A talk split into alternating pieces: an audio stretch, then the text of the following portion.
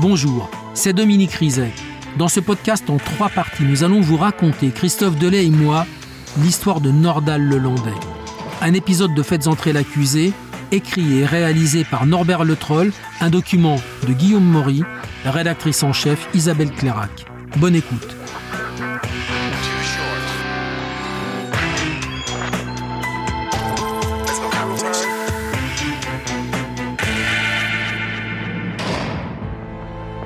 Lelandais.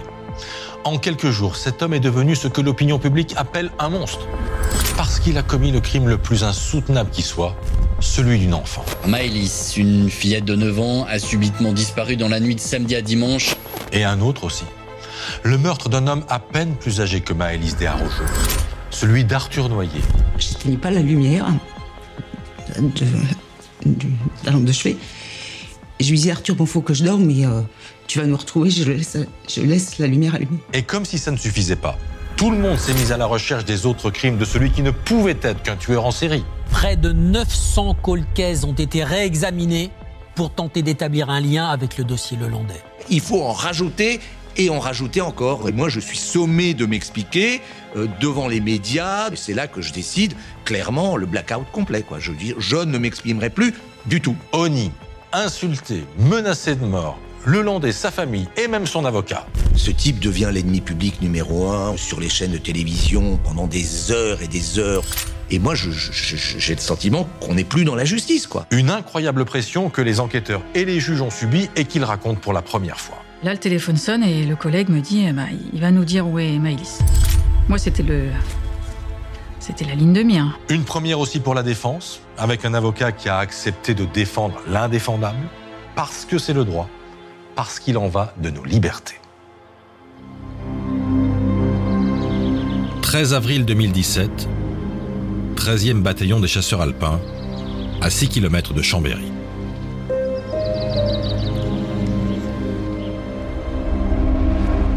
Cela fait deux jours que le caporal Arthur Noyer manque au rapport de 8 heures. Cécile Noyer, la mère d'Arthur Noyer, reçoit un appel. Le 13e BCA m'appelle et me dit Est-ce que vous avez des nouvelles d'Arthur euh, Est-ce qu'il est chez vous? Je lui dis Ben non, la dernière fois que j'ai eu Arthur, c'est dimanche. Euh, j'ai pas de nouvelles, euh, il n'est pas à la maison. Son père, Didier Noyer, commence à s'inquiéter. Je passe très vite de l'incompréhension à l'inquiétude. On n'a jamais été sans nouvelles euh, des uns des autres, euh, et, donc c'est pas normal. Enfin, je veux dire, ça paraît tout de suite pas normal. La famille Noyer est très unie. À 23 ans, Arthur est l'aîné des deux enfants. Il était très à l'aise et dans ses baskets et dans ses ranchos.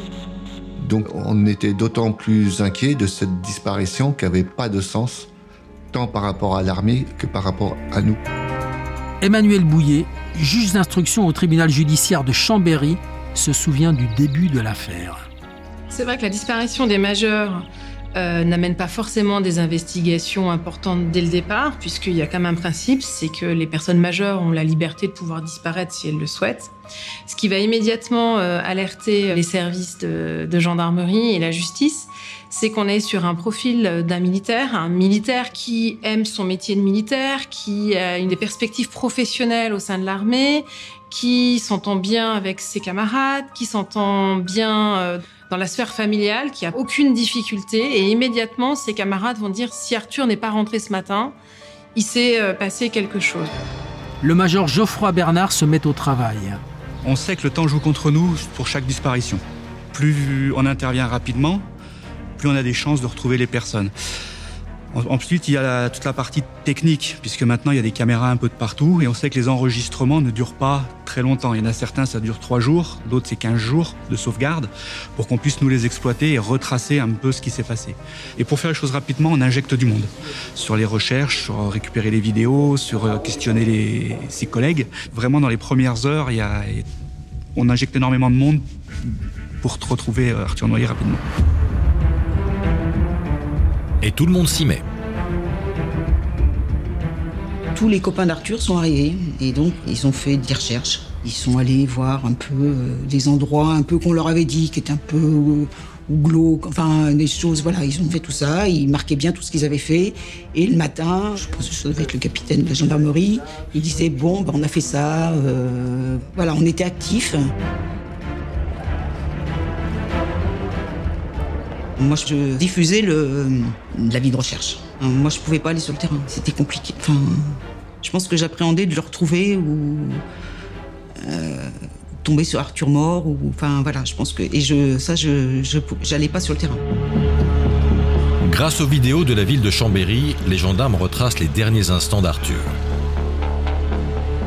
Il a passé la soirée au Carré Curial, en centre-ville, le quartier des Fêtards. La soirée s'est éternisée et le militaire a terminé en boîte de nuit. Et la dernière image qu'on a d'Arthur Noyer, c'est vers 3 heures du matin, au bout de la rue de la République. Il part à pied en direction du 13e BCA pour rentrer. On voit quelqu'un qui a vraiment une démarche euh, fatiguée, un peu alcoolisée, euh, il, il zigzague encore un peu. Il va interpeller des personnes pour essayer de se faire ramener en stop. C'est les dernières images qu'on on voit d'Arthur.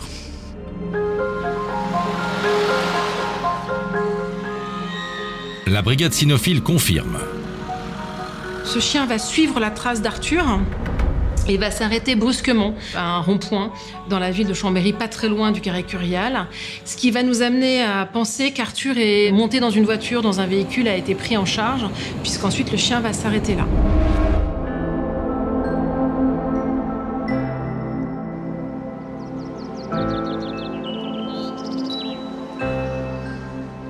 J'ai encore de l'espoir pendant ces quelques premiers jours.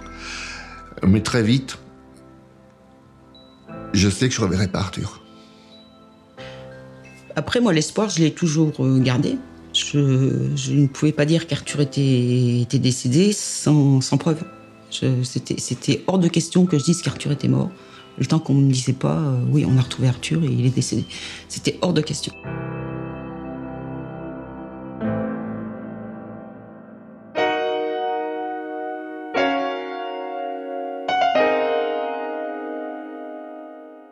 Dominique, aujourd'hui, on pense tout de suite au téléphone portable pour suivre la trace de quelqu'un. Est-ce que l'on sait où Arthur est passé? On sait qu'à 2h56, Christophe, Arthur Noyer est ici, dans le centre-ville de Chambéry. Ensuite, voilà le déplacement approximatif de son téléphone dans la région. Approximatif parce que on est en montagne et que la distance entre les relais est plus importante et l'altitude fait varier aussi les estimations. À 3h03, il est à Barbera. À 3h05, il est à Saint-Baldoff, Laravoir. Ensuite, à 3h11, son téléphone borne ici, à Alvar. Et à 4h, il cesse d'émettre. Ça va vite pour un téléphone portable. Alors les gendarmes vont faire une estimation. Le téléphone s'est déplacé à une vitesse qui est comprise entre 55 et 77 km/h. Donc pas besoin d'être grand clair pour comprendre. Bah, qu'il est en voiture. Oui qu'il a fait du stop. Sans doute. Ça confirme l'hypothèse de la brigade cynophile qui perd la trace en fait euh, d'Arthur ici, au carrefour de, Saint-Baldoff. Il y a des caméras d'ailleurs dans ce secteur ou pas? Il y a une caméra qui va aider les gendarmes parce que sur cette caméra, les gendarmes isolent une voiture qui les intéresse. C'est une Audi A3 grise parce que quelques instants auparavant, cette même voiture, elle est dans le centre-ville de Chambéry, tout près d'Arthur Noyer qui se trouve rue de la République elle passe, elle repasse. On a l'impression qu'elle tourne autour de lui. On a la plaque? On n'a pas la plaque. Et en Savoie, Christophe, il y a 5300 propriétaires d'une Audi A3. Heureusement, celle-ci a des signes particuliers qui vont aider les gendarmes. Elle a un défaut d'éclairage à la plaque arrière. Elle n'a pas d'antenne. Elle a des phares blancs bleutés. Elle a été customisée. Et puis, elle a un autocollant sur la lunette arrière. C'est un travail colossal, rappelle la juge Emmanuelle Bouillet. C'est pas comme dans les séries télé où en 45 minutes on va réussir à euh, trouver qui est le bon propriétaire sur les 5300. C'est euh, du travail de réquisition, c'est du travail d'analyse, d'antécédents judiciaires pour essayer de voir quels seraient les profils potentiellement intéressants.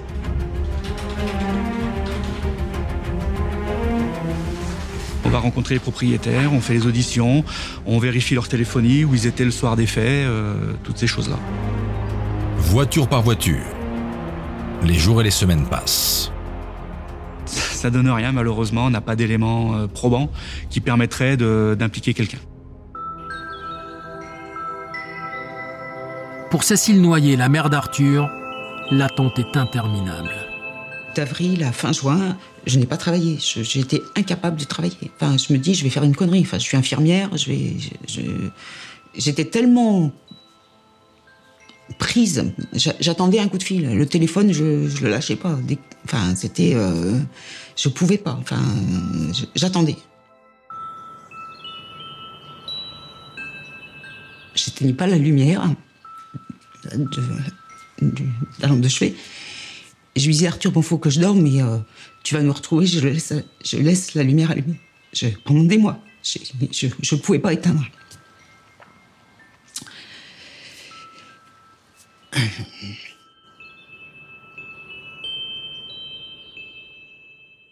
Quatre mois et demi après la disparition d'Arthur Noyer, les gendarmes en sont là.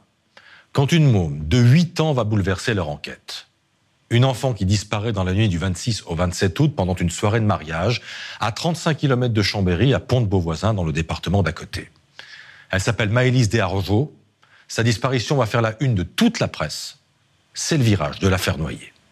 Maëlys, une fillette de 9 ans, a subitement disparu dans la nuit de samedi à dimanche. Les recherches se poursuivent en Isère pour retrouver la petite Maëlys. Mais les enquêteurs privilégient la thèse de l'enlèvement. Un homme de 34 ans a reconnu que la petite fille était montée dans sa voiture. Dans sa voiture, une Audi. De l'ADN de la fillette a été retrouvé sur un bouton du tableau de bord. Ce suspect de l'enlèvement de Maëlys s'appelle Nordal Lelandais le major Geoffroy Bernard tic. La presse se fait écho de ce qu'il s'est passé à Pont-de-Beauvoisin, de la disparition de cette petite, et euh, de voir que Nordal Lelandais dispose d'un véhicule Audi A3 modèle que nous recherchons également, forcément, euh, on se pose des questions. Mais en termes de victimologie, le lien entre une petite fille de 8 ans et puis un militaire, euh, c'est pas une évidence. Pour nous, le lien, c'est l'Audi A3 faut se remettre dans le contexte. À cette époque-là, le dossier euh, Maëlys était diffusé dans la presse. Il y avait énormément d'investigations à faire. Il n'avait pas retrouvé non plus euh, la petite.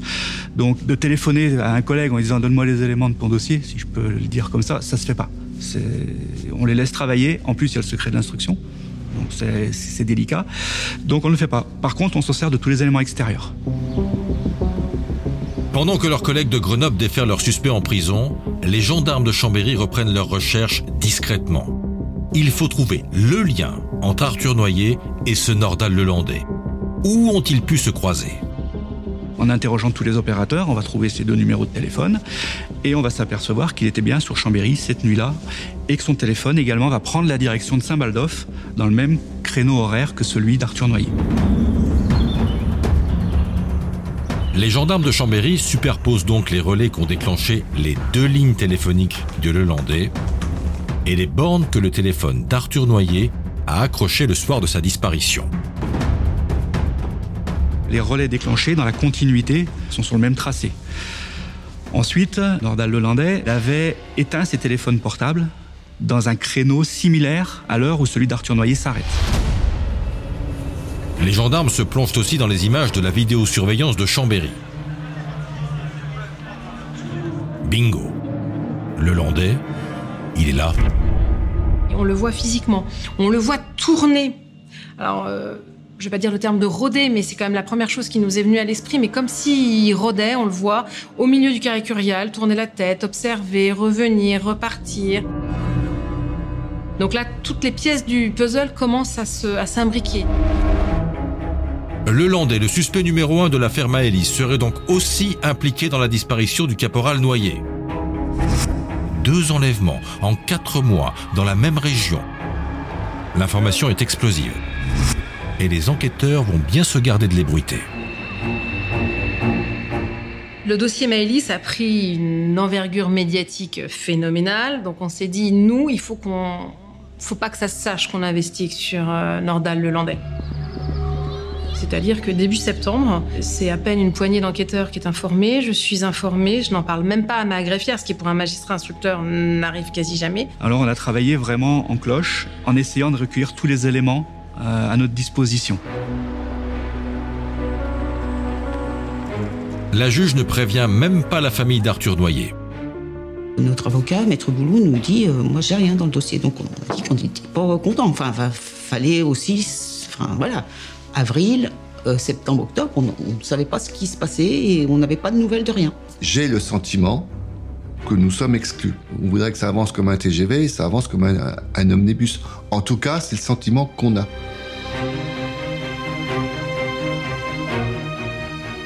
Un de mes pires entretiens avec des parties civiles, ça a été cet entretien avec les parents d'Arthur euh, à l'automne 2017, où je sais qu'on a cette piste. Et puis, plus on avance, plus, les éléments viennent conforter qu'il est possible qu'on se trompe pas et qu'on arrive in fine sur une mise en cause de Nordal le Landais. Et je peux pas leur dire. Parce que euh, on peut pas prendre le risque que euh, l'information fuite jusqu'à la garde à vue.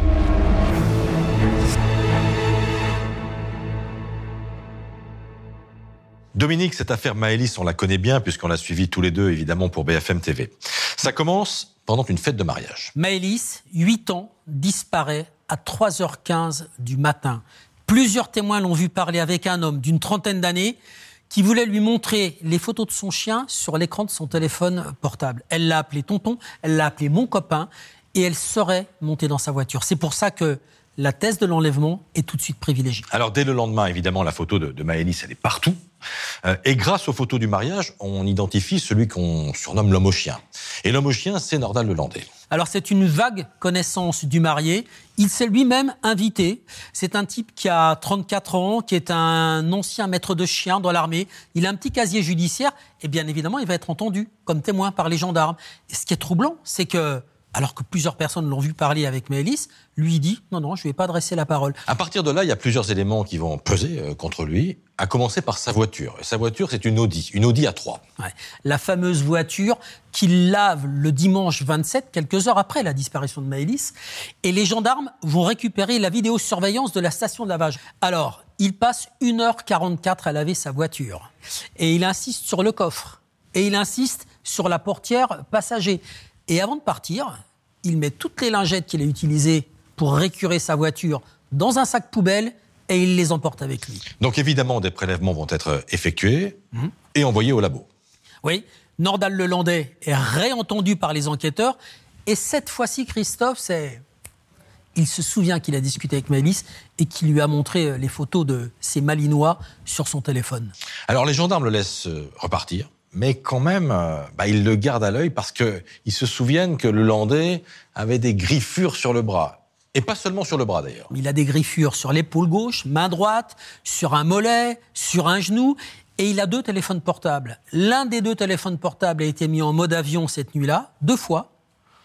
Et on sait qu'il s'est déplacé près de chez lui, qu'il est retourné près de son domicile. Donc ça veut dire qu'il a quitté le mariage. Et il a surtout quitté le mariage dans un créneau horaire qui correspond hein, à l'heure de la disparition de Maëlys, c'est-à-dire entre 2h46 et 3h25. Alors c'est à ce moment-là que tombent les, les résultats des premières analyses ADN et ce que l'on appelle l'ADN de contact de Maëlys est retrouvé sur le, le Komodo. Le Komodo, c'est la, la commande de phare de, de l'Audi. C'est donc la preuve qu'elle est montée dans la voiture. Les gendarmes vont en avoir la confirmation en visionnant les images de surveillance de la ville de Pont-de-Beauvoisin. Sur cette caméra, on voit une Audi qui ressemble à celle de Lelandais. Il est 2h47. Le conducteur porte un t-shirt sombre et à côté de lui, il y a une silhouette plus petite avec une tenue claire. Et l'Audi repasse la même voiture à 3h25 et cette fois-ci, il y a une seule personne à bord, le conducteur. La journaliste de France Bleu Isère, Véronique Pueyo, a suivi l'affaire Maëlys. Très vite, il y a ce portrait de Maëlys qui est placardé partout euh, dans toute la région. Cette petite fille euh, qui regarde un petit peu comme ça de, de côté. C'est une photo qui a été prise euh, pendant le mariage. Elle avait ses petites nattes, sa petite robe blanche. Et c'est une enfant, voilà, elle nous regarde, quoi. Elle nous interroge. On a l'impression qu'elle nous dit venez me chercher, aidez-moi, je suis en danger.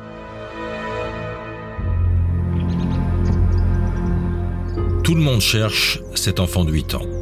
Un feuilleton terrible que la France suit depuis le 28 août. Ça marque tout le monde parce que tout le monde peut se projeter dans ce drame que ces gens euh, vivent.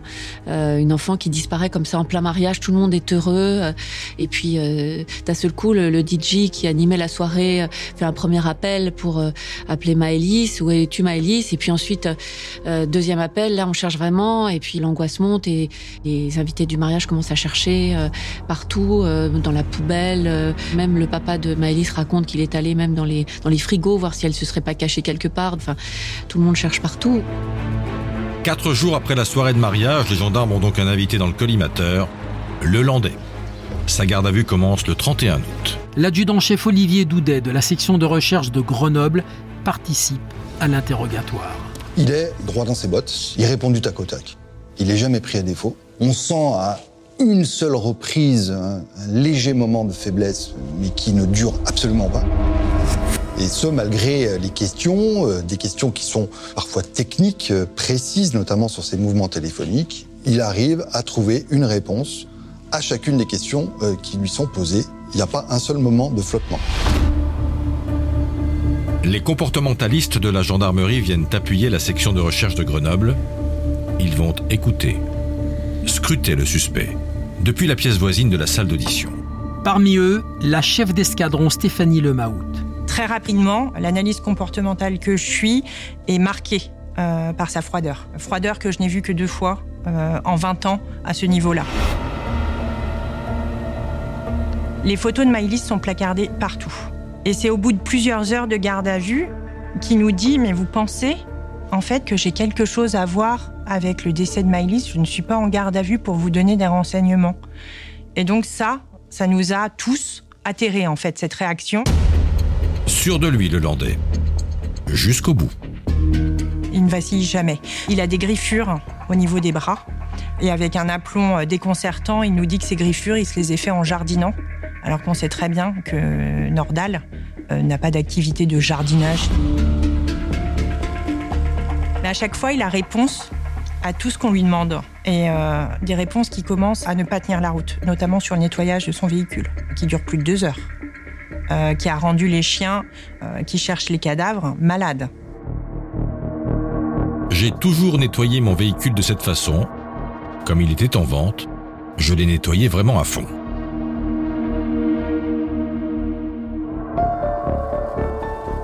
À aucun moment non plus, il a hurlé son innocence en disant oh, Enfin, vous m'accusez de quelque chose d'horrible et tout ça. Non. Il restait euh, vraiment impassible euh, et c'était déconcertant. Les gendarmes demandent au suspect pourquoi on retrouve l'ADN de Maëlys dans sa voiture, au niveau de la commande de phare. Et là, le Landais fait une erreur. Ah oui, mais j'ai aussi oublié de vous dire qu'elle est montée dans ma voiture dans le courant de la soirée. Elle était accompagnée d'un petit garçon avec qui elle jouait. Tous les deux sont montés dans la voiture. Et c'est pour ça euh, que vous retrouvez son ADN euh, dans euh, ma voiture. Sauf que ce qu'il oublie, c'est que son ADN, on le retrouve sur un commodo de phare, alors qu'il nous indique que la petite n'est montée qu'à l'arrière de son véhicule. Alors autant on est vraiment convaincu qu'il a joué un rôle, autant on ignore réellement ce qu'il a pu faire de cette petite. On voulait impérativement qu'ils nous disent où était Maïlis si elle était encore en vie. Et on n'arrivait à rien obtenir. Et ça, c'était euh, c'était plus que frustrant. C'était. euh, euh, on, on était euh, anéantis, en fait. Anéantis. Après 48 heures sur le grill des gendarmes, le Landais a rendez-vous avec les deux juges d'instruction pour l'interrogatoire de première comparution. Et il affiche le même aplomb. La juge d'instruction Gaëlle Bardos le reçoit. Il reste effectivement très calme, très poli. Oui, madame. Bien, madame. S'adresse à moi exclusivement. Euh, pas un mot plus haut de l'autre. Plus haut que l'autre, c'est. C'est fluide. Fluide et gonflé. Cette question qui est posée par ma collègue, de lui dire Mais pourquoi, monsieur Lelandais, allez-vous nettoyer votre véhicule à une station-service qui est loin de chez vous? Vous en avez ju- juste à côté. Et de lui répondre du tac au tac Je vous la conseille, madame le juge, la cire est de très bonne qualité. Un aplomb? Un aplomb? On est le 3 septembre? Ça, fait quand même pas beaucoup de jours qu'il s'est passé ce que l'on saura après.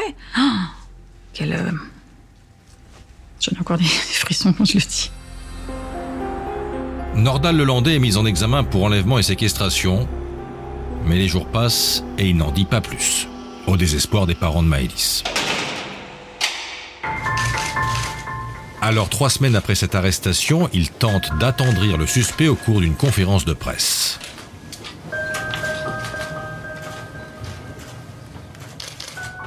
Tous ceux qui nous regardent actuellement doivent savoir que nous nous battons pour retrouver notre fille qui va avoir 9 ans, le 5 novembre.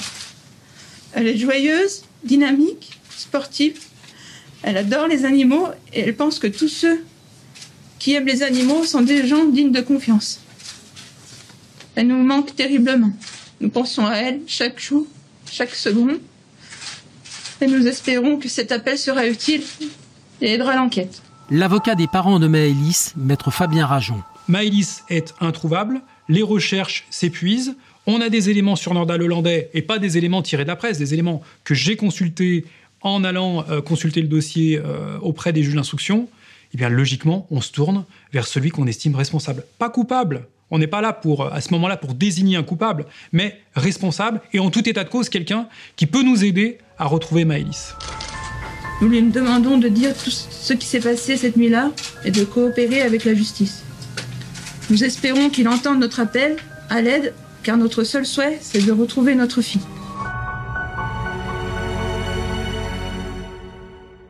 La juge et les gendarmes comprennent que le Landais ne lâchera rien de plus et que toutes ces explications tordues ne les conduiront pas jusqu'à Maëlys. Alors ils continuent à fouiller la vie du suspect à la recherche d'un indice ou d'une faille.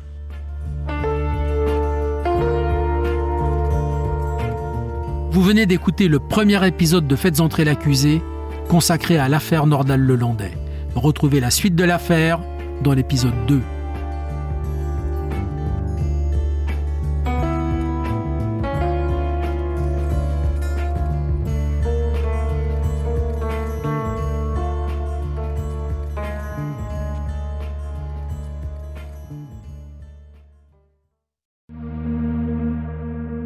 Bonjour, c'est Dominique Rizet.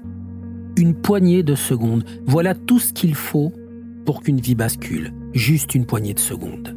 Un sursaut, un instant où le destin bifurque dans une direction ou dans l'autre. Sur le coup, je pensais pas qu'il était mort parce que je voyais pas de sang, on voyait rien quoi en fait. Sébastien s'est jeté sur son père. L'affaire Grégory, l'affaire Daval, l'affaire Cahuzac, vous les connaissez toutes, ça fait 40 ans que je vous raconte ces destins brisés. Aujourd'hui, dans l'instant où, découvrez les confessions de ceux qui sont au cœur de ces affaires. Ils me racontent et vous racontent ce qu'ils ne pourront jamais oublier. L'instant où, un podcast BFM TV raconté par Dominique Rizet.